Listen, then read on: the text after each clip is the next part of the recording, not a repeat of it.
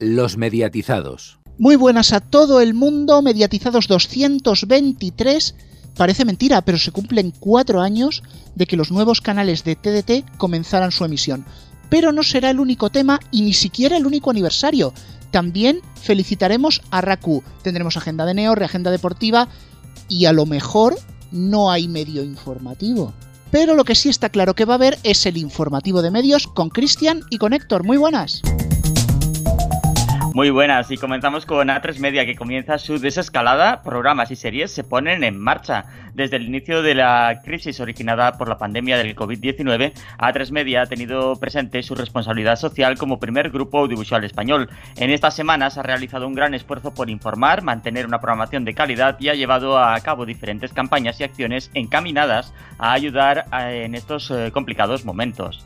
Ahora, y de la misma manera que todo el país inicia el lento y esperanzador camino de vuelta a la normalidad, A3 Media vuelve a poner en marcha sus producciones que habían parado a causa de la pandemia o que habían visto retrasar su arranque de manera progresiva y cumpliendo estrictamente con las más rigurosas medidas de seguridad, los platós y rodajes de los programas y series de la 3 Media irán abriendo de nuevo sus puertas a programas como Pasapalabra, El Hormiguero 3.0, Zapeando o El Intermedio, que ya están operando desde plató, desde muy pronto se unirán otros. Muy buenas, empezamos con la incorporación del canal Somos el pasado 6 de mayo. Orange lanza un nuevo paquete de cine español incluyendo la suscripción mensual a la plataforma Flixole más el canal de cine español producido por AMC, al precio de 2,99 euros al mes. Los ya suscriptores a la plataforma de cine español recibirán el canal lineal sin aumento de precio y los nuevos abonados dispondrán de dicha oferta el primer mes de forma gratuita. Flixole dispone de una colección de más de 3.000 películas españolas, series y también a una cuidada selección de cine europeo y americano de todos los géneros y por su parte Somos incluye en su canal lineal reconocidos títulos de todos los tiempos, cine de siempre y especiales dedicados a los premios Goya, efemérides y mucho más. En total, una colección de más de 450 títulos al año con una media de 25 estrenos al mes, que se completa con más de 100 títulos bajo demanda. Y mientras en unas plataformas se añaden canales y servicios, otras eliminan canales, como es el caso de Sky, en la que a partir del 1 de junio se dejarán de ver los canales AXN y AXN White, así como sus respectivas series en su servicio bajo demanda. Eso sí, para compensar han lanzado la aplicación de Sky para los dispositivos Apple TV. De esta forma, la oferta de Sky en España quedará conformada por Fox, Fox Live, TNT, Calle 13, Sci-Fi, Comedy Central, MTV, Historia, National Geographic, TCM, Nickelodeon y Disney Junior. Además de los contenidos lineales, también se pueden acceder al contenido bajo demanda de los mismos, además de a los de Cartoon Network, Nick Junior y Baby TV. Junto con el anuncio de las nuevas tarifas de prepago, Neo ha podido conocer que Vodafone lanzará una nueva oferta de tarifas You prepago en las próximas semanas. En el día de hoy, Vodafone ha anunciado un cambio en la denominación y condiciones de sus actuales tarifas Vodafone Fácil, Mi País y Vodafone Traveler, tal y como adelantó Neo. En este punto, hemos podido confirmar que el operador lanzará una nueva oferta de tarifas prepago You en las próximas semanas y que vienen a sustituir a las actuales Vodafone You, User y Mega User. Por el momento, Vodafone seguirá ofreciendo estas tarifas hasta agotar las existencias en sus diferentes canales de venta, mientras que estas verán incrementada su franquicia de gigas a partir del 6 de mayo. Vodafone User, que originalmente ofrece 5 gigas y 15 minutos en llamadas, pasa a tener 10 gigas. Vodafone Super User, que ofrece 6 gigas y 30 minutos en llamadas, pasa a tener 11 gigas. Y Vodafone Mega User, de 15 gigas y 60 minutos en llamadas, pasa a tener 25 gigas. Y Más Móvil y Vodafone registran portabilidades móviles positivas en abril. A pesar de las restricciones a las portabilidades, desde el pasado 2 de abril podemos volver a cambiarnos de compañía móvil siempre y cuando no requiera ir físicamente a la tienda y podamos recibirla sin por mensajería. No hay datos definitivos de las portabilidades en el mes de abril, pero Europa Press ha dado datos provisionales que mantienen la tendencia de los meses anteriores. Más Móvil ha sido la principal vencedora. El conjunto de operadores que forman el grupo gana 12.200 clientes de telefonía móvil. También Vodafone se sitúa en positivo, con una ganancia neta de unos 7.000 clientes. Por contra, Digi, que acumulaba una larga trayectoria de cifras positivas, se ha dejado 2.200 usuarios netos, mientras que Telefónica ha perdido 4.000 y Orange unos 18.300. Hasta aquí el informativo de medios. Más noticias en neo.es con dos es y en todas nuestras redes sociales, en Twitter arroba neotv y arroba los mediatizados, así como en nuestras respectivas cuentas de Facebook y en el canal de Telegram de los mediatizados. Bueno, gracias Antonio que no te he saludado, muy buenas. Muy buenas, pues ya estamos por aquí. Vamos a hablar de, lo que de los cuatro años que han cumplido, sobre todo la semana pasada, las últimas cadenas de TDT, TEM, DX, etcétera. Pues sí, y para ello tenemos a los compañeros habituales. Francisco Garrobo, bienvenido. Muy buenas. Con tres puntos más te dan un perrito piloto y con cinco ya el carnet de mediatizado. Oye, pues a ver si dura confinamiento esas cinco semanitas y así ya estoy siempre. Bueno, contando que estás en Barcelona no es muy difícil. Quien sí es posible que no esté confinado es Alfonso en Cartagena. Muy buenas. Muy buenas. Y también, ¿quién me falta por presentar aquí? Así Juan. Hola, muy buenas tardes. Pues vamos a empezar hablando de TEN y no es porque le tengamos cariño o sea nuestro canal fetiche. Es que Antonio ha estado haciendo minería de datos con las audiencias del canal y ha encontrado un dato impactante. Sí, veréis, porque la semana pasada con lo de Robinson, que fue en el programa 118, en el que sacamos su, entrevista, en 2017, eh, ya había audiencias de mierda para aquella época, y decían audiencias de mierda que el director de TEN tenía como objetivo de audiencia de un 0,8% en el primer año de la cadena y de un 2% en el segundo. ¿vale? Lo, del 2% queda un poco como marciano, porque que está hablando. Pero un 0,8% en cuatro años tenga llegado un día a esa audiencia. Un día, el pasado 5 de febrero, que es su máximo histórico, y a la semana siguiente, pues el cartelito azul. Es que cuando tú decides hacer un canal que tenga como objetivo no competir contra el resto de cadenas porque les produces programas a todas ellas, pasa lo que pasa.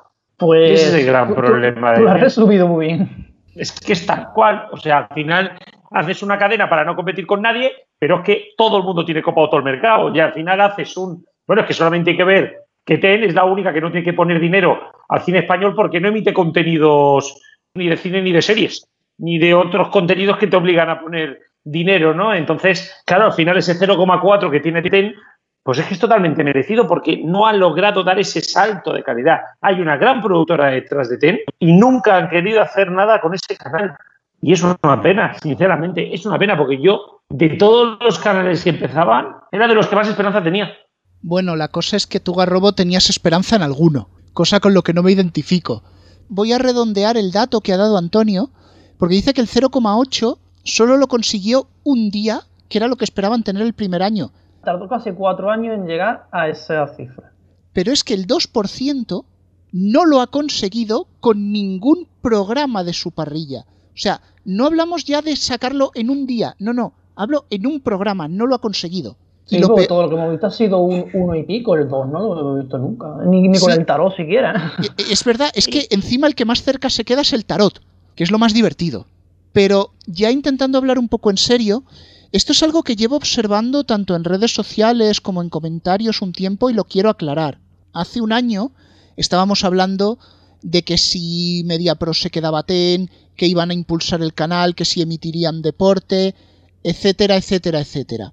Y ahora lo vemos que está exactamente igual y decimos, pues no se nota la mano de MediaPro. Obviamente no la vais a notar ahí. MediaPro lleva la gestión del canal. Es decir, la escaleta, la continuidad, dónde va la publi, los recursos, etcétera, etcétera. Pero no decide los contenidos. Los contenidos son los que Sequoia le da.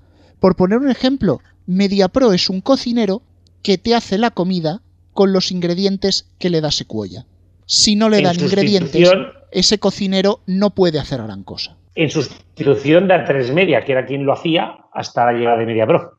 Claro, pero al final entonces estamos hablando de que realmente cambian las manos, pero para pocas cosas. En la mayoría de la gestión del canal, o sea, lo más importante al final, que es el contenido del canal, acaba siendo hecho por la misma empresa. Así que realmente mm, el cambio es bastante, bastante, bastante poco. Y a la vista está como bien decís, lo de las audiencias. O sea, no es que le tengamos especial inquina de decir le tenemos asco al canal o tal cuando hacemos muchas veces dentro de audiencias de mierda sino que es que realmente lo del canal es bastante triste que haya por ahí ciertos canales de televisión con mejor programación y evidentemente yo creo que ciertas autonomías pueden disfrutar de uno de cine bastante bueno, por ejemplo, que, no tienen licencia nacional y a esta gente tienen la licencia, bueno, pues casi, casi, casi que para, para, para emitir contenidos que, que, despiertan menos interés que las cadenas de pago, siendo de pago. O sea, es bastante absurdo, la verdad, el, el resultado de TEN y, y, no se sabe cuánto le queda, pero con esto no creo que mucho le quede. ¿eh? Bueno, yo quería decir que me ha parecido interesante lo que ha dicho Rubén, porque yo era de los críticos con MediaPro diciendo qué demonios está haciendo MediaPro con la gestión del canal que no se ha notado en nada. Pero es que, claro, con su aclaración ya, ya sé que no se tenía que notar en nada precisamente, porque desde luego si son los ingredientes que le ofrece Sequoia, los ingredientes eh, son un poco cortos y un poco caducados, digamos bueno, pues está claro que Seguya no ha sabido sacar adelante el canal y no sé lo que tiene que hacer con él, pero algo tendrá que hacer con él, incluso que la programación también dependa en cierta manera de MediaPro o de cualquier otra empresa, me da igual, o no sé, pero está claro que es un canal que va a la deriva desde el principio, que no ha levantado cabeza, que no se le vislumbra un futuro mejor y pues eso, que algo tendrán que hacer con el canal. Bueno, alguna cosilla más sí que podría hacer MediaPro porque hay algún programa todavía que lo tienen en el cajón, aquí podemos decir cajón, que lo podrían poner, se lo están pidiendo por redes sociales y otros que lo podrían quitar, como Reforma en 60 minutos, que tienen menos audiencia que la teletienda algunos días. Bueno, pues ahora que habláis de derivas y fracasos, aprovecho para saludar a Real Madrid Televisión. a ver, mm, lo voy a decir de esta manera. A Fly Music se lo cargaron con un 0,8. A 40 Latino se lo cargaron con un 0,6. Real Madrid Televisión lleva cuatro años y no ha visto ninguno de esos dos registros. Encima con una programación sensiblemente más cara. ¿Qué pinta este canal? Bueno, de promoción del Real Madrid. O sea, no, no, no es un canal que aspire como Atena a tener cierta audiencia. Es cierto que desde luego sí aspira a tener más audiencia de la que tiene, porque es una audiencia ridícula pero es un caso, yo siempre digo que Real Madrid Televisión es un caso diferente al de otros canales. Sí, al final pues no deja de ser un brand content, o sea, lo que hace Real Madrid es tener un canal en abierto para promocionar su marca, poder sacar y poder vender más cara la publicidad de los anunciantes del Real Madrid y para eso es el canal. Ahora bien, como bien decís, un 0,3, uff, porque el dato es pésimo para el tiempo que lleva y para la afición que tiene el Real Madrid que es el equipo con más aficionados del Estado. Por algo será. Sí, y sobre todo porque ya ha diversificado la programación metiendo películas. O sea, ya es que no le funciona nada. Eh, o sea, el Real Madrid Televisión se ve como ese canal que ponen cosas del Madrid cuasi repetidas. Así al final que la mayoría de la gente pues solo le puede prestar atención cuando el Madrid llega lejos eh, en la Champions o en la Liga. Si no, el canal tiene interés nulo.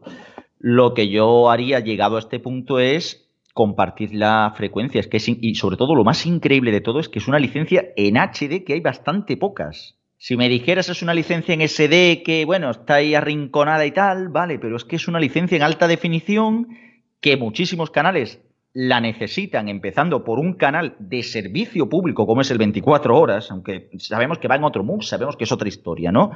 Pero digamos así que por poner más o menos en situación, que haya canales que realmente requieren por servicio público una licencia, una licencia en alta definición o requieren que tenga mejor calidad y en cambio se le dan un canal que se dedica a repetir eh, Copas de Europa del año 96. O sea, por favor, que es que hasta, hasta el canal Hollywood tiene más audiencia que este canal. Bueno, ahora que hablas de parrillas destartaladas y HD desaprovechado, vamos a hablar de Bimad. Eh, otra de las licencias solo HD un canal que se dijo que iba a ser de documentales, que luego pasó a Factual, que empezó a emitir redifusiones de los demás canales, luego quiso ser de series, volvió a Factual, ahora le han cascado un concurso de internet. No, Bimad sí que es Bimad porque nos está volviendo locos y a sus espectadores los primeros. Yo creo que Bimad y lo que está haciendo Mediaset con este canal, cuando Mediaset pide este canal en HD es única y exclusivamente para mantener un canal más que A3 Media. Mediaset no merecía este canal ni tenía que tener este canal. Y por lo tanto, eh, es un cajón desastre donde cada vez que algo no entra dentro de los canales importantes de Mediaset, lo meten ahí. Mientras, si os fijáis, a tres media, con A3 series que tiene una parrilla y una idea desde el inicio hasta el fin, Bimat era un canal que se lo inventó Mediaset única y exclusivamente para competir en número de canales con la 3 media. Pues sí, estoy, estoy de acuerdo que es un canal que, bueno, en primer lugar me, me, gusta la aclaración de Rubén de lo que ha ido conteniendo el canal, porque yo si os digo la verdad, ahora mismo no sé ni lo que emite, sinceramente. Eh, Alfonso, es un canal de callejeros, pero el mejor programa de Bimat, sin duda, es Mejor Yamáquico. sí, sí, sí, sí. Pero por eso que es un canal que no tiene ningún sentido y aunque en principio, como dice Garrobo, lo pidiese Telecinco, o Mediaset mejor dicho, por tener, para tener un canal más que ya tres media, a la larga y en algún momento lo podrían haber aprovechado de alguna manera. Pero es que tienen un canal de alta definición ya varios años que no aprovechan para absolutamente nada. Eh, respecto a Bimat, eh, la idea que es básicamente la que habéis comentado. Mediaset no tiene ni puñetera idea de qué hacer con el canal. De hecho, desde el principio yo creo que no tenía ni puñetera idea de qué hacer. Recordemos que el principio de Bimat fue, primero metieron por ese canal eh, Boeing en HDR escalado, luego metieron Divinity en HDR escalado. Yo creo que ni durante las pruebas sabían muy bien qué meter por ahí. Ya no hablemos de cuando llegó la programación regular. Entonces, pues realmente es lo que decís. No sabe Mediaset da tumbos con el canal, eh, repite, bueno, lo usa como todo lo que no quepa en otro canal, pues lo pasa por ahí. Que si series, que si facturas, que si contenidos de Empty Mat, otro exitazo de Mediaset. En fin, todo lo que vea que puede meter para rellenar, pues lo mete, lo pasa por ahí. El único aporte diferencial que veo yo curiosamente a este canal es que es el único de Mediaset que tiene subtítulos, servicio de subtítulos digitales. Los resto es un canal completamente prescindible y que no aporta nada a la familia Mediaset. Y de un canal que no sabe a dónde va a uno que más o menos lo ha intentado, pero que ha tenido alegrías y lágrimas apachas. Dickies. En teoría se iba a llamar 9XTV, iba a tener un programa con Ana Obregón, que al final lo tuvo, pero por unos derroteros totalmente diferentes. Su objetivo de audiencia era el 1,5%, más o menos en lo que estaba su hermano Dimax en ese momento. Ni que decir tiene que el 1,5 no lo ha conseguido, el 1% no ha conseguido estabilizarlo y alguna vez nos ha llegado a mandar notas de prensa celebrando un 0,8. Sí que es verdad que está rondando el 1, pero parece ser que no, que ha dado ahí en un listón en el que no es capaz de llegar. Mi valoración es muy simple. Si quien está detrás del canal no fuera una empresa grande como Discovery y la licencia fuera de una empresa que sabe tan poco de televisión como Kiss Media, esto ya habría cambiado, porque Discovery tiene muy fácil sacar sus factual baratos y te rellena 24 horas en un Plis. Sería otro ten. Precisamente se ha visto que, que Dickies no tiene, no tiene un mal contenido porque precisamente los, los primeros días de este mes y están en un 1,1 o sea, se ha notado que incluso la, la, la, pandemia le ha venido bien para darse a conocer. Creo que precisamente de todos los nuevos canales que comentaremos ahora, quien mejor le ha sentado la pandemia ha sido Adikis. Quizá también por el aumento de personas, de, mujeres eh, en casa y demás, ha tenido pues, un repunte que, ya digo, ha llevado hasta el 1,1 lo que llevamos de mes. Pero estoy muy de acuerdo, Rubén, en que quizá, al menos, y aquí sí que yo creo que como a tres series, al menos saben lo que quieren para el canal. Creo que Discovery se está centrando demasiado en D-Max, aunque también lo está dejando abandonado y no sé qué pasa con Discovery ahora mismo, pero realmente el problema es, y seamos sinceros, porque aquí XFM tiene cero intervención en este tema prácticamente, todo es cosa de Discovery, ¿qué está pasando con Discovery en la televisión en abierto? Yo creo que este también sería un debate para hablar en otro momento. Bueno, yo quería decir que en abril sí subió un par de décimas y llegó a ese 1% que decía Rubén. Yo creo que vamos a ver, dentro de que es un canal que no le va espectacularmente bien comparado a cómo le iba hace unos meses, que estaba rondando más o menos las cifras de, de TEN, pues bueno, no le va mal del todo y bueno, parece que a ver si se estabiliza en el famoso 1%, tiene seis décimas más que TEN, que TEN se mueve en el 0,4 o al menos hizo 0,4 en, en abril. Y bueno, pues eso, que podía irle mejor, pero tampoco le va tan mal como a los que hemos comentado antes. Y a este siguiente canal mmm, es raro de analizar. Primero porque no llegó con el pack, empezó a emitir en junio, cogió el hueco que dejaba 13, que ya tenía su licencia, no necesitaba alquilar, y resucitó Gol. El canal en un principio tuvo deporte muy indie, volei playa, motos de agua, baloncesto 3x3, pero llegada la temporada consiguió derechos de fútbol, consiguió partidos de segunda, el partido en abierto de primera, ya sí que era un gol muy gol, y realmente eh, MediaPro ha utilizado este canal para aprovechar y hacer palanca con sus canales de pago, Bean en ese momento. La parte de lucha ha funcionado bien, pero es que el resto de la parrilla, el daytime, quitando la sopa de teletienda, es una especie de pseudo canal de noticias y tertulias deportivas eternamente repetidas. No sé si es un canal que busca ayudar a MediaPro a conseguir derechos, recoger derechos que sobran, quiere ser rentable o, o en qué punto está. Desde luego, un punto bueno no está ahora mismo. Y principalmente porque le ha salido la gran competencia a la hora de conseguir derechos de, digamos así, de no de primer nivel, sino de segundo nivel, que es Dazón. Al final, eventos deportivos como por ejemplo el boxeo ya se siguen dando y de hecho sigue siendo de lo más exitoso, pero ya no se da de la misma forma debido a que los derechos de competiciones fuera de la UFC van caducando y esos derechos forman parte de Dazón, que es la que principalmente se ha quedado todo el boxeo en España.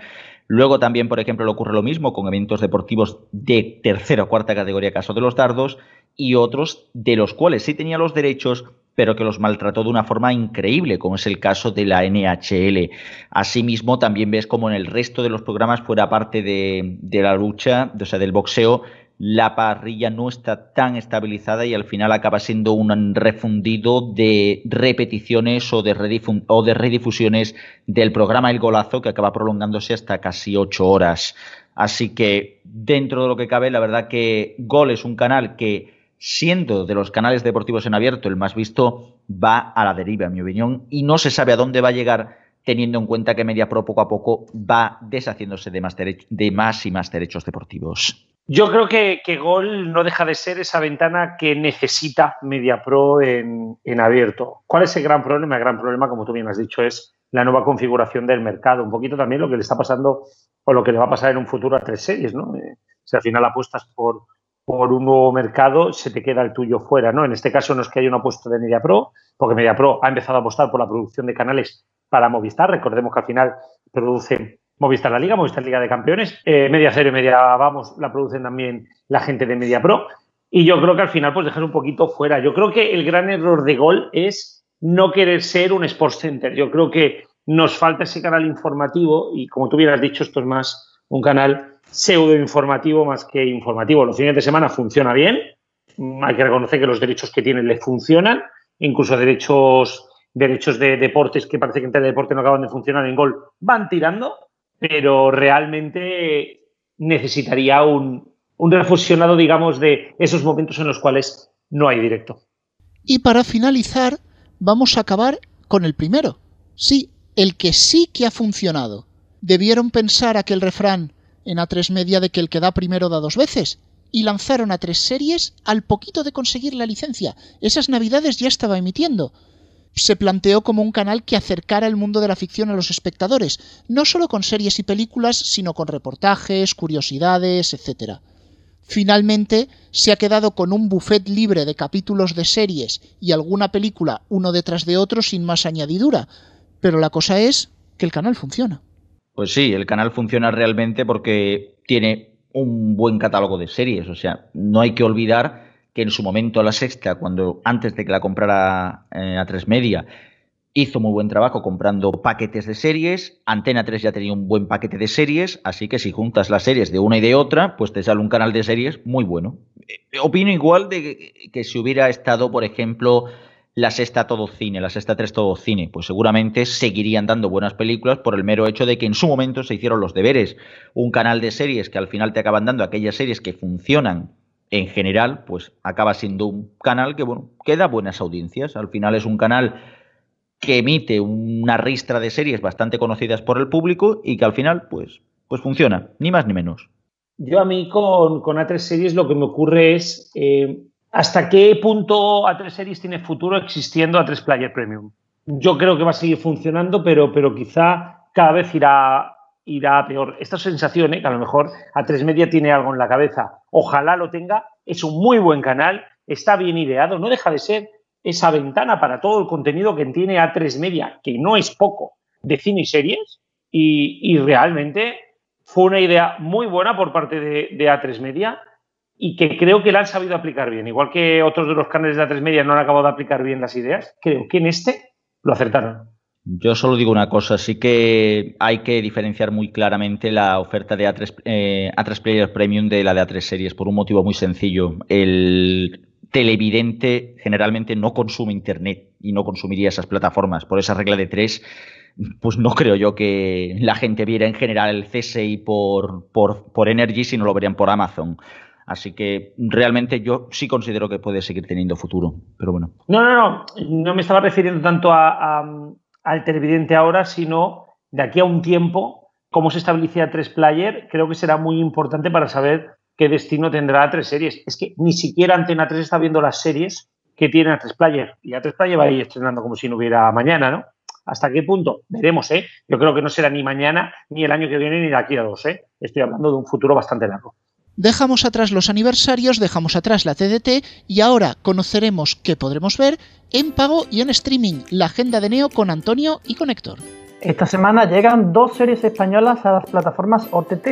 Así es, por una parte, Madres, la nueva serie de Belén Rueda, llega este viernes a Amazon Prime Video. La serie aborda las historias vitales, las relaciones y los conflictos de un grupo de madres que atraviesan una etapa vital con un nexo común. Sus hijos están enfermos y reciben tratamiento en el mismo hospital.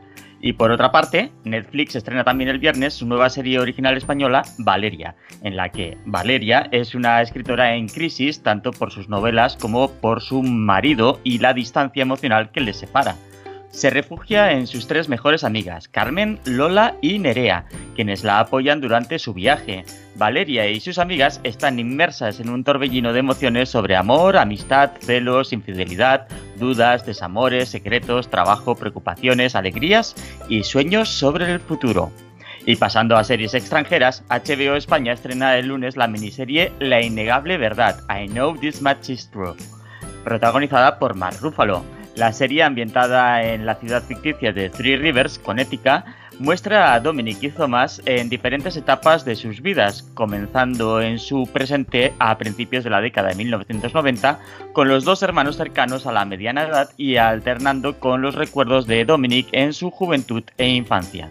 Nos vamos al cine con Movistar Estrenos. It, capítulo 2, llega este viernes al canal tanto a las 10 de la mañana como a las 10 de la noche, así como bajo demanda en la plataforma. Ambientada casi 30 años después de la primera entrega, los protagonistas de la cinta, ahora adultos, están interpretados entre otros por Jessica Chastain, James McAvoy y Bill Harder. Y terminamos con documentales en crimen e investigación. Así es, eh, el canal nos descubre a Sherlock Holmes, el primer CSI, el sábado a partir de las 10 y cuarto de la noche. Es venerado por policías de todo el mundo como la persona que les enseñó a resolver asesinatos. Holmes fue el primero en proteger la escena del crimen de posible contaminación, en buscar pruebas y restos insignificantes para, para encontrar lo que no se veía a simple vista, en oler y medir para llegar a sorprendentes deducciones. Para crear al célebre personaje, Sir Arthur Conan Doyle se basó en la ágil capacidad de deducción y observación de un cirujano de la vida real y añadió sus propios conocimientos sobre la incipiente técnica forense.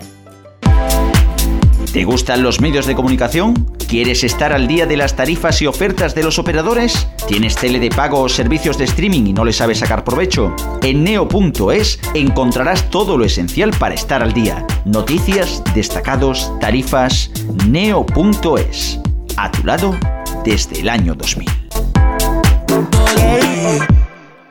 Volvemos de la pausa y vamos con la reagenda deportiva porque, Alfonso, hay novedades importantes. Sí, cada semana tenemos nuevas fechas confirmadas de los acontecimientos deportivos. Eh, recordemos que primera y segunda división, si no pasa nada, eh, comenzará a mediados de junio, aunque hay los jugadores hay cosas que no ven claras. Pero la gran novedad, sin duda, de estas últimas horas es lo que se pretende hacer de segunda B para abajo por parte de la Federación. Todavía no está aprobado, se aprobar a finales de semana, pero si no pasa nada, lo que quieren hacer es en segunda B dar por terminada la liga regular ir directamente a un, play, un playoff de ascenso expresa a segunda en una sede única que parece ser que sería en San Pedro del Pinatar aquí en Murcia porque tienen varios campos de fútbol y están preparados para estas cosas y todo se jugaría a partido único. No habrá descensos de segunda B a tercera ni, ni otras categorías inferiores. Y siguen las novedades. El año que viene se formarían 5 grupos de segunda B de 20 equipos cada grupo. Hay que tener en cuenta que no habrá descensos en segunda B, pero sí de segunda A a segunda B y habrá ascensos de tercera a segunda B. Por tanto, tendremos overbooking de equipos en segunda B, de ahí que se cree este nuevo grupo. para la temporada 21-22, es decir, ya para dentro de un par de temporadas, se quiere crear una nueva categoría entre segunda y segunda B. Se dice que la nueva categoría serían dos grupos de 20 y segunda B quedarían con tres grupos de 20. Pero bueno, eso, eso esto último está por ver. La liga femenina se confirma que se cancela, eh, proclamando al Barcelona campeón y mandando a la Liga de Campeones a este al Atlético de Madrid. No habría descensos. Por otro lado, para terminar con el fútbol, la liga alemana, recordemos que acaban de confirmar que si comenzará a reiniciarse este mismo mes de mayo, sobre mediados, y cambiando de deporte, aunque también con competencias de la Federación Española de Fútbol, en cuanto al fútbol sala se da por terminada la liga regular y se jugarán más adelante los playoffs entre los ocho primeros. No habrá descenso. En balonmano también se confirma que se da por acabada la liga proclamando al Barcelona campeón. No habrá descensos tampoco en este deporte. Y en cuanto al ciclismo, eh, ya tenemos fechas de las tres grandes vueltas. Del 29 de agosto al 20 de septiembre se disputará el, el Tour de Francia, como estaba previsto, y las novedades son que del 3 al 25 de octubre se correrá el Giro de Italia y del 20 de octubre al 8 de noviembre, sí hay una semana que coincide, del 20 de octubre al 8 de noviembre se correrá la Vuelta Ciclista a España. Pues muchas gracias Alfonso. Hoy Antonio no ha estado en la agenda o reagenda porque está ahora mismo con Palaciego porque viene el sonido histórico. Efectivamente, Pala, muy buenas. Muy buenas Antonio, buenas a todos los compañeros. Eh, no queremos seguir con esta dinámica de sonido funerario, pero sí no quería comentar al menos una pérdida que ha habido esta semana. Así es, Antonio compañeros. Ha fallecido Miguel Ors, que fue antiguo locutor deportivo de televisión española, el precedente de José Ángel de la Casa, que estuvo dirigiendo pues, los espacios deportivos de fútbol, de transmisiones y, y una etapa de estudio estadio. Así que descanse en paz y esperemos que pronto, más adelante, le podamos dedicar al menos una sencilla un sencillo homenaje en, audio.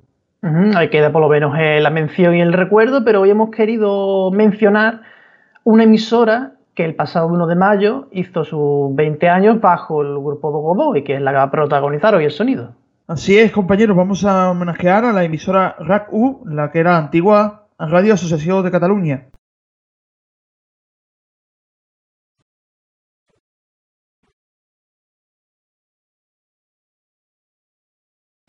El 15 de febrero de 1984 culminaba un proyecto de recuperación de una emisora histórica, Radio Asociación de Cataluña, que había emitido en aquella comunidad autónoma desde 1931 a 1939 y uno de sus protagonistas fue Teodoro Garriga, como ya decimos, bajo el grupo de emisoras públicas autonómicas de Cataluña actualmente, estuvo también en los años 80, donde también estaba Cataluña Radio y TV3 hasta los años hasta el año 2000 probablemente. José María Francino, referente de la radio catalana, fue uno de sus baluartes en esta nueva época, del año 83, y se encargó de meter, eh, pues junto con un joven equipo, eh, el objetivo de la recuperación de las emisiones de la Radio Asociación de Cataluña.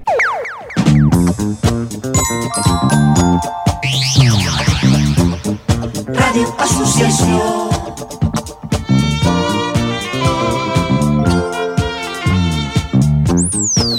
Asociación.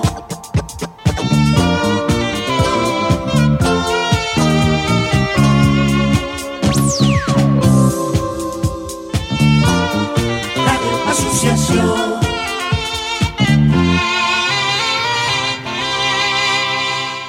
Este jingle que hemos oído fue compuesto por Joan Vives y tiene el estilo pop y folk de aquella época. Emitía como ahora, eh, aunque ahora en este caso es Rax en el 105.0 de la FM de 7 de la mañana a 1 de la madrugada y así fueron los primeros momentos leídos en catalán por Joan Antón Ramoneda tras la emisión del himno El Segadors.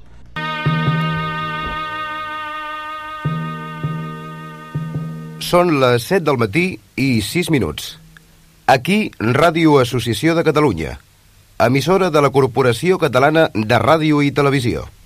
A partir d'aquest moment, ens incorporem de nou al món de les zones arsianes després d'un llarg silenci. Ràdio Associació us acompanyarà cada dia des de les 7 del matí fins a la 1 de la matinada amb una proposta de ràdio oberta, àmplia, actual, moderna i a l'abast de tots els ciutadans de Catalunya. De aquella época, aparte de José María Francino, estaban Pepa Palau, Joan Antón Ramoneta, que lo hemos escuchado, Carlos Pérez, Florenci Surroca, Pilar Armengol y un largo etcétera. Pero pasemos al 1 de mayo del año 2000, donde comenzaron las emisiones de RACU Bajo la propiedad del grupo Godot, el sello RadioCat 21. También empezaron Rack Sensing en aquella famosa avenida diagonal 477 de Barcelona. Su primera oleada del año 2000 fue de 17.000 oyentes, la registrada por ellos, y de ahí fue subiendo a los 204.000 de la segunda oleada de, 2005, 572.000 oyentes de 2011 o eh, también en, actualmente 904.000 oyentes a nivel total peninsular. Un récord sin precedentes. Escuchemos cómo comenzó el 1 de mayo la emisora. Ens agradaria ser dignes continuadors dels pioners de Ràdio Associació de Catalunya i saber traslladar-vos aquell somni renovat. Ens agradaria ser capaços d'aconseguir que la societat de la qual naixem ens acollís i ens permetés que la seva veu fos la nostra.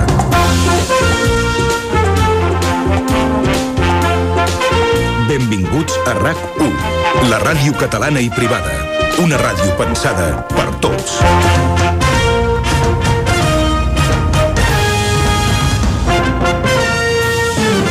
La primera programación del año 2000 tenía Nuria Ferré, Ramón Pellicer, Mari Carmen Juan, Alberto Om, Tony Soler, la cantante Nina, Marta Cáceres, Santi Villas.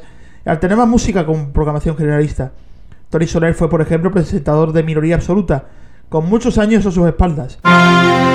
Hola, sóc la Carmen Juan. Felicitats per aquests 15 anys d'història de la que vaig tenir la sort i el privilegi de formar part a la primera graella de rac Ara que molts mitjans de comunicació tanquen o tenen dificultats, és molt important celebrar aquest aniversari i mantenir-se tan jove. En aquellos primeros meses de emisión de RAC1, las frecuencias fueron las del 87.7 de Barcelona, el 100.9 de Girona, el 90.3 de Lleida, 99.2 de Tarragona y 104.5 de Sitges, aunque después se fue ampliando en otras zonas adyacentes. Rexencin, por su parte, como ya hemos dicho, ocuparía el 105.0, frecuencia que sigue manteniendo actualmente en Barcelona. Actualmente su programación también consta de El Mon a RAC U con Jordi Basté,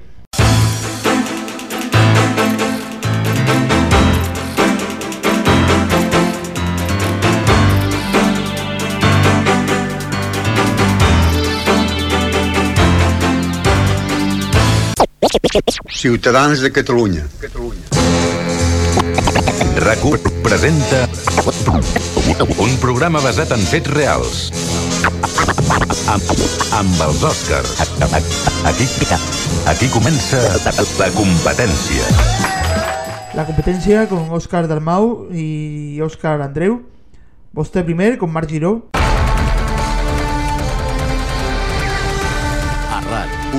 14-15. A les dues, les notícies en 15 minuts. 14 a 15 con Mónica Fulquet. Primer toc con Aleix Parisé. Versió RAC1 con Toni Clapés. Versió RAC1 amb Toni Clapés. Albertón, que sigue en la emisora ahora con Islandia, Agnès Marqués, Roger Saperas y muchos más. Una emisora que tanto la generalista RAC1 como la musical RAC Sync siguen al pie del cañón en la actualidad y por mucho más tiempo en estos 20 años bajo el grupo Godot, que también tienen cadenas de televisión en la TDT y periódicos como La Vanguardia. RAC 1 Girona Rex en Barcelona Bueno, aquí termina el suyo histórico, pero no me gustaría despedirme de la sección sin dedicar unos minutos a una pequeña tertulia o reflexión porque sabemos que hay dos compañeros de, los mediatizados que han escuchado mucho más que nosotros la emisora RACU. Pues sí, para Ciego, precisamente RACU ha sido uno de los emblemas de la radio catalana. Gracias a RACU y a la competencia con Cataluña Radio, incluso nos pudimos llegar a encontrar con un EGM propio que teníamos para Cataluña y para las radios eh, que se emitían en, en todo el área geográfica de Cataluña. Y precisamente Raku ha sido, ha sido quien le ha dado una vuelta de tuerca a la radio. Muchos de los formatos que ahora mismo son muy comunes en la radio catalana nacen de ideas o de nuevos modelos que puso Raku y más allá de eh, posicionamientos ideológicos, creo que siempre ha sido una radio plural, una radio abierta y una radio que muchísima gente de Cataluña, incluso siendo un grupo Godó, pues un grupo que eh, está orientado a la derecha, muchísima gente de izquierdas ha escuchado RACU y es una radio muy querida por parte de, la mayoría de los habitantes de Cataluña. A nuestro siguiente invitado, a Héctor, también quería que nos comentara un poco sobre RACU y si quiere también un poquito sobre Rack Sync. Pues sí, la verdad es que por la situación en la que me encuentro en Castellón, pues aquí eh, hubo un momento en el que se podía escuchar Rax and Sing y era una emisora musical que en ese momento dependía de la Corporación Catalana de Mitjans eh, Audiovisuals. Eh. Entonces, pues en aquel momento eh, la podíamos escuchar desde aquí. Después RACU, cuando empezó las emisiones, obviamente desde aquí no se podía escuchar. Después más adelante, gracias a Internet, sí que pudimos acceder a estas emisiones y yo la verdad es que me he incorporado hace muy poco a escuchar la emisora. Lo que sí que venía siguiendo es la actualidad alrededor de la misma. Y sí que puedo decir que en un principio, cuando surgió RACU, había mucha gente que estaba esperando a que fuese un fracaso, ya que la hegemonía que tenía la radio en catalán por parte del sector público, sobre todo Cataluña Radio, era bastante importante. El auge lo cogió sobre todo a partir de 2004-2005, época en la que en Cataluña Radio estaba de directora Montserrat Minovis, eh, que falleció hace apenas un año, hace apenas un año. Y en ese momento fue cuando RACU pudo fichar a ciertos eh, profesionales de Cataluña Radio para que se pusiesen al frente de programas en, en RACU, ya que Montserrat Minovis decidió hacer una renovación completa de la parrilla de Cataluña Radio, renovarla y casi que no se reconocía esa radio como la Cataluña Radio de siempre, renovando incluso hasta sintonías de informativos que tras eh, irse ya del cargo recuperaron y que de hecho perduran hasta, hasta hoy las señas de Cataluña Radio. Pues ese momento de, fue el punto de inflexión, eh, yo creo que RACU fue ganando protagonismo. Eh, comentaban el otro día, el 1 de mayo, en, en la celebración, que al inicio eh, sabían que solamente una cadena iba a triunfar. Tenían Ona Catalana o RACU. Todos sabemos lo que ha pasado con Ona Catalana y RACU, todos vemos en qué resultados están. Hay quien dice que 20 años no son nada, pero queda claro que dan para bastante, para mucho.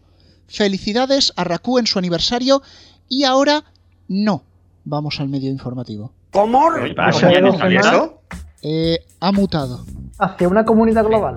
Eso es evolucionar. Váyate. No, no, ni, ni crece ni evoluciona. Hoy en vez del medio informativo tendremos el pifia informativo. Ah, amigo, cambia la cosa, ¿eh? Bien, bien, bien. Hoy nos vamos a reír y con razón. Vamos a ver, A ver, las denuncias que nos van a caer. Bueno, esta la encontraba nuestro compañero Pau Cazorla, que hace bastante que no le vemos y más que va a hacer porque este año no hay Eurovisión. Pero, Bueno, no, lo- le, le diremos que venga a comentar el especial ese rato. hombre, yo qué quieres que te diga, es un poco desafortunado. Este año eligieron a Blas Cantó y al final Blas no cantó. Venga, De- deberías de estar expulsado una semana por semejante chiste. pero bueno. Retratando. Bueno, a ver, os pongo en situación. Domingo por la noche, 4, se ha emitido ya el programa de Cuarto Milenio y a continuación viene uno repetido. Como siempre, lo tiran hasta la madrugada. Pero el domingo pasado sucedió lo siguiente. Los, los guardacostas vienen a llevarse a la tripulación, eran 10 miembros de la tripulación de diversas nacionalidades, nacionalidades como ocurre en estos barcos de bandera de conveniencia, y manifiestan que llevaban 20 días a la deriva. Esto no. Y entró la teletienda. Toma. Lo primero es Ah. lo primero. Cuarto milenio en casa, lo van a poder llamar con ese refundido. A ver. Galería Yo del me- cuarto milenio. Me No, intento en este poner. caso es la tienda en casa, así que cuarto milenio en casa. Ahí se queda. Eh, Millennium Life. Yo me intento poner en la piel de ese, de ese gestor de continuidad que vio que le quedaban 20 minutos y metió algo que duraba dos horas. ¿Qué más da 2.0 que 0.20? El orden de los factores. Oye, Rubén, tranquilo, que los disléxicos también somos persianas, ¿vale? Sí, sois, sois sentimientos y tenéis españoles. Exacto. Pero Bien. esto es que es curioso porque, claro, esta, esta táctica, que yo la llamo la táctica melodía FM, cuando hace los rellenos, que también es mucho de esto, es para, claro, en una- un sitio en el momento en que no te escucha nadie, vale, pero es que cuarto milenio a esas horas hace bastante audiencia. O sea, ¿hasta qué punto te gusta ya tirar a la basura la audiencia de tu canal encima de que tienes poca de esta manera? Hombre, yo sí, creo que si se hubieran dado cuenta de que solo eran 20 minutos, meten un puro 4 o alguna cosa por el estilo. Yo creo que esto puede ser un error. Sí, tiene pinta. Y Hombre, otro. esperemos, esperemos que sea un error. A Canal Sur en Nochevieja nos gusta esto, ¿eh? Totalmente, pero no es el único fallo, este probablemente lo habréis oído ya porque ha salido en varios medios. Esto sucedía en el informativo de la televisión canaria. Marchamos ahora hasta Lanzarote para conocer los resultados de las muestras realizadas en esta isla. José María de País, ¿cuáles son los datos de hoy? Buenos días.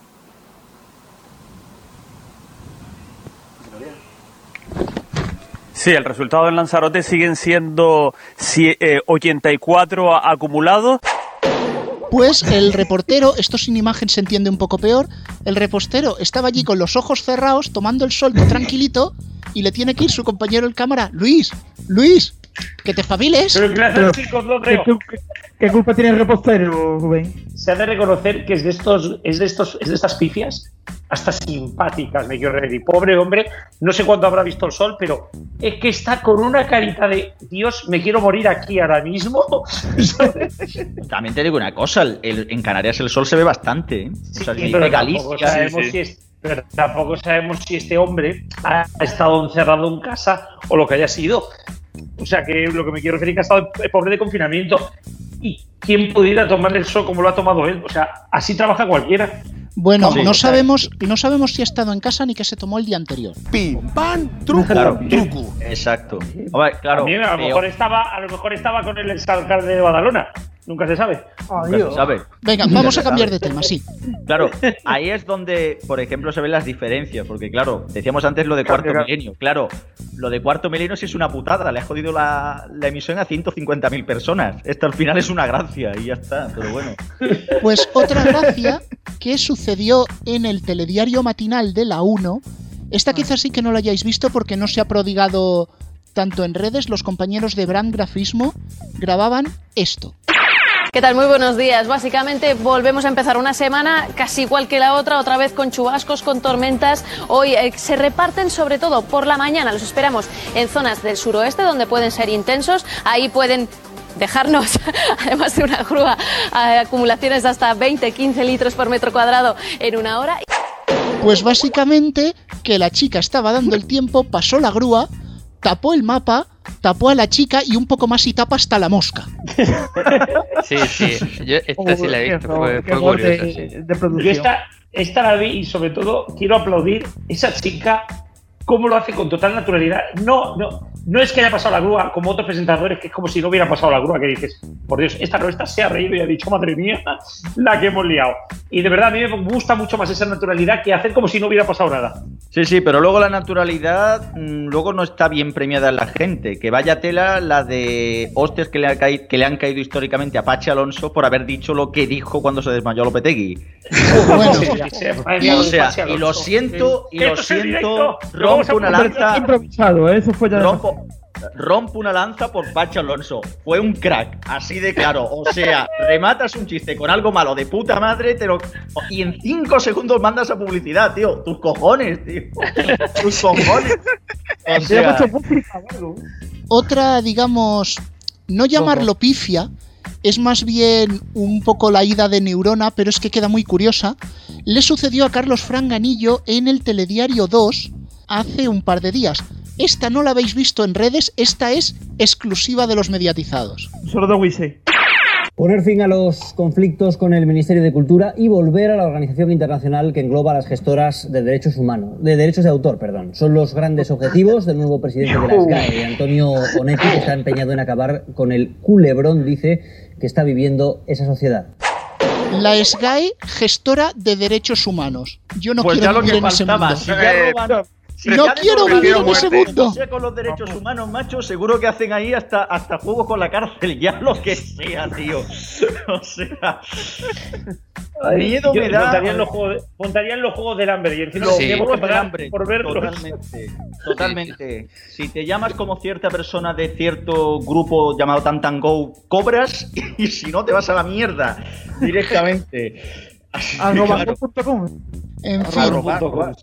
Arroba. Arroba carteras. Eh, esta, esta es de estas, de estas pifias mentales que cuando tiene que acabar el informativo, el pobre presentador se tiene que quedar. ¿En qué coño estaría pensando? Bueno, Pero bueno, pepino. salió, salió al paso bastante bien, porque siempre hay cosas que suceden y nos sorprenden, como Antonio, nuestros queridos premios. Ya les hemos cogido cariño. Coronavirus de oro. Y para entregar, este primer, eh, para entregar este primer premio vamos a llamar a Iker Jiménez. Muy buenas noches, bienvenidos a la nave del misterio. Tararariroriro, teletienda. Cuarto invitado milenio. Y es que eh, en ciertos sitios de Galicia ocurren fenómenos muy extraños. Leíamos en La Voz de Galicia, primera noticia. Tercera, con franjas horarias por solo un vecino. 5.001 habitantes. Al día siguiente leeremos la siguiente noticia. Fallece un vecino de Cerceda en extrañas circunstancias. ¿Qué ocurrió? Lo analizaremos esta noche en Milenio Radio. Hombre, No, no, conociendo... no saquemos, no saquemos conclusiones precipitadas. Hombre, A lo- hombre, a lo mejor se ha podido empadronar en otro pueblo en un, en un día. sí, o a lo mejor han venido las migas y ha desaparecido misteriosamente. Ailas, Ailas. O la Santa A ver Compañía. las ailas, ojo. Abre las ailas.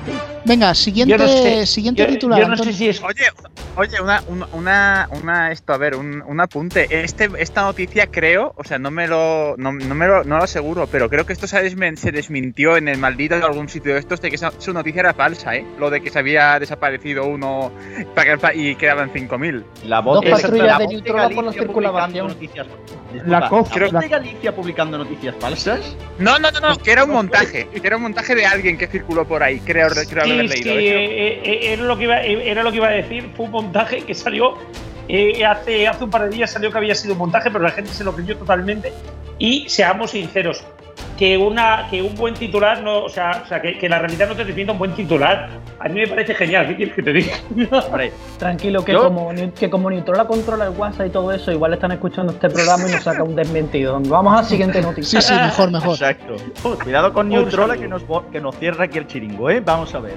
Veíamos en Europa Press una deportista detenida por morder a un mozo y negarse a parar en Barcelona. La que está liando el alcalde de Badalona, no, el ex alcalde de Badalona. ¿no?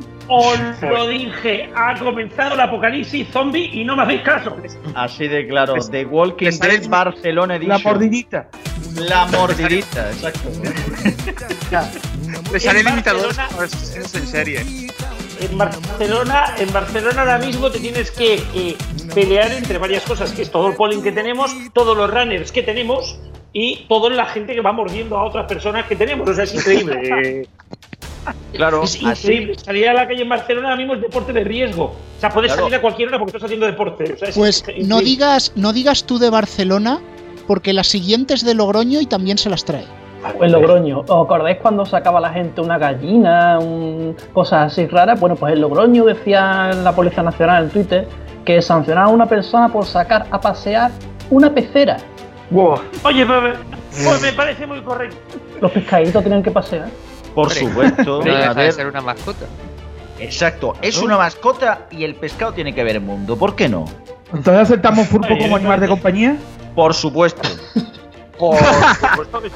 Por En supuesto. Pues nada, del pulpo, Fue que vi a uno sacar una langosta por, por, por Bilbao. Tenacita. vamos a ver, tenacitas, tenacitas en los Simpson, ¿qué era? Si no, una mascota. si tú querías realmente sacar a pasear un pulpo, te vas al supermercado y te lo compras y es tu pulpo. Oye, eh, el pulpo Paul. También. Bueno, yo quiero, Bueno, Antonio, ver, quiero ahora, que... Ahora en vez de adivinar quién gana los partidos del mundial, va a adivinar qué provincia pasa a la siguiente, que cruza la pasarela, vamos. Bueno, Antonio, Covid quiero visión. que... Uy, mi Dios. Estará buena. Con el triunfo, venga, va, seguimos. Siguiente noticia, por favor. Antonio, quiero, aunque sé que no viene la siguiente, quiero que cuentes la de Orense, por favor. Eh, vale, que es otra de las COF de Galicia. En Ourense se saltan el confinamiento para jugar al Monopoly y acaban pegándose borrachos. Es que el Monopoly es un juego de riesgo. Totalmente. eso, también lo total- predijeron los, eso también lo predijeron los Simpsons. También. Pero ¿cómo se nota? ¿Cómo se nota? Que no son catalanes, que solo se pegaron y no se mordieron.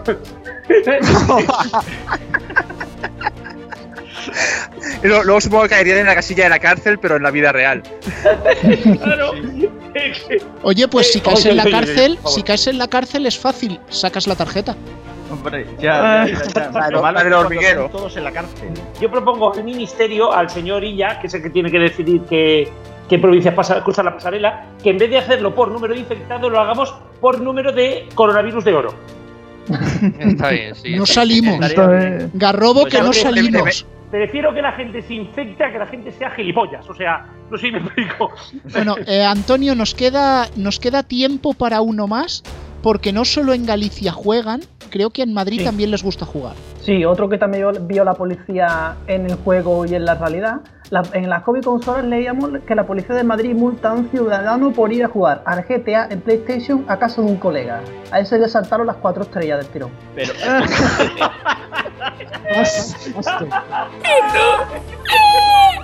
Eso ¿Dónde está el helicóptero? ¿Dónde está el helicóptero de la policía? A, a esta gente siempre pienso que le multan por gilipollas. O sea, Sí. te, te paran por la calle, vamos a ver. Tú vas a hacer algo que no debes, que ya es así y tal. Pero, o sea, te para la policía y tú le dices eso. ¿Tú, ¿Esa es tu explicación de lo que vas a hacer? Sobre todo, Alfonso, por una cosa y que hay que destacar a la audiencia. El GTA es un juego de uno. O sea, online solo, solo es online cuando se juega con más gente. Bueno, yo también te digo una cosa. Yo he jugado con, un- con algún colega mío al GTA y he jugado los dos. Pero eso es otro tema que ya hablaremos en otro momento. Pues sí. Es un tema que hablaremos en otro momento porque ahora vamos a escuchar la carta de Radio Chips. ¿Os queréis quedar a la carta? Sí, sí, sí. Venga. Sí, sí, sí. Hola Antonio, hola Rubén, The New Robos. Y los que estáis incluso por ahí, The Old Robo. Me he quitado las alertas del láser del móvil. Ya basta. No puede ser que cada pocos minutos me vengan dando la lata con chorradas. Coronavirus en mayúscula y consulta a qué horas puedes salir a hacer la compra en gasolinera vestida de bombero con no sé qué. Es que yo ya no sabía ni qué ponían en las alertas. Si me hubieran puesto coronavirus, consulta lo malvado que es Vox, pues lo hubiera obviado como una cosa más. Las alertas se supone que están para cosas importantes. Seguro que en la SER suben las visitas de la aplicación cuando ponen esto de las alertas. Esto está claro. Es poner algo y fijo que un porcentaje siempre pica y le da. Y esto es muy claro. Si pones coronavirus en la alerta, sabes que eso va a tener gran porcentaje de clics. Seguro, fijo.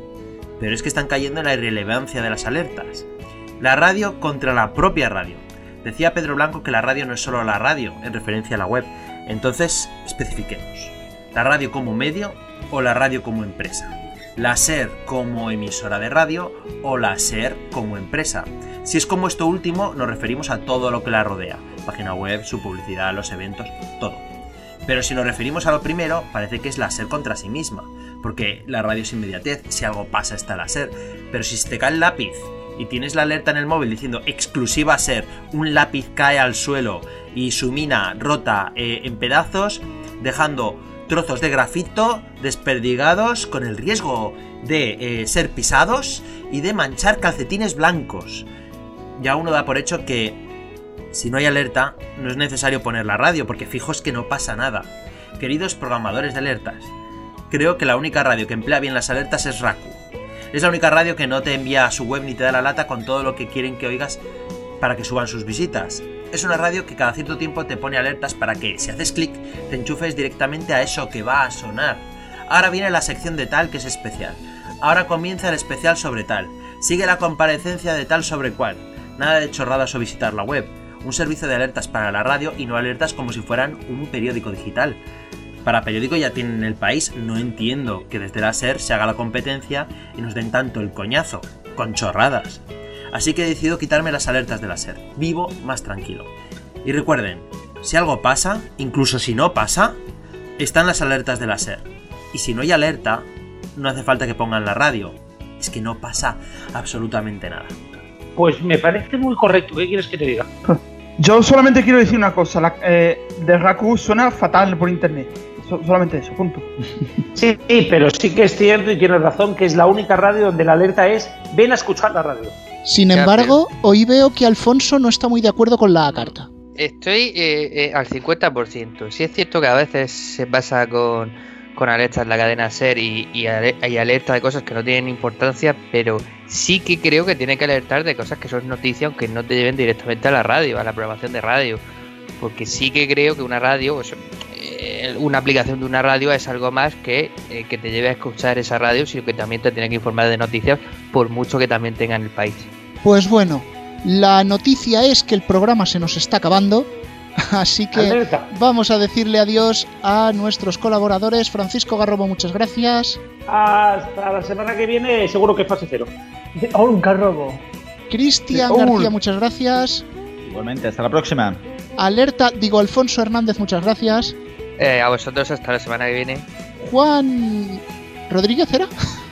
Era, Sí. era. Y nada, hasta la semana que viene y veremos si después de años oyendo eso de España se rompe, al final España se rompe por culpa del COVID visión. Vale, sí, eh, Héctor, muchas gracias. Hasta la próxima. Bueno, y nuestro compañero Palaciego, que ha estado hoy hasta el final. Gracias, ¿no? un saludo a todos y que vaya todo bien. Y Antonio, ya solo nos resta decir que estamos en iBox, estamos en Spotify, en iTunes y en cuál me dejo Google Podcast. Google Podcast. El Google Podcast, que las sintonías del programa son Creative Commons. Los nombres están en la descripción de los podcasts. Hasta la semana que viene. Venga, hasta dentro de siete días.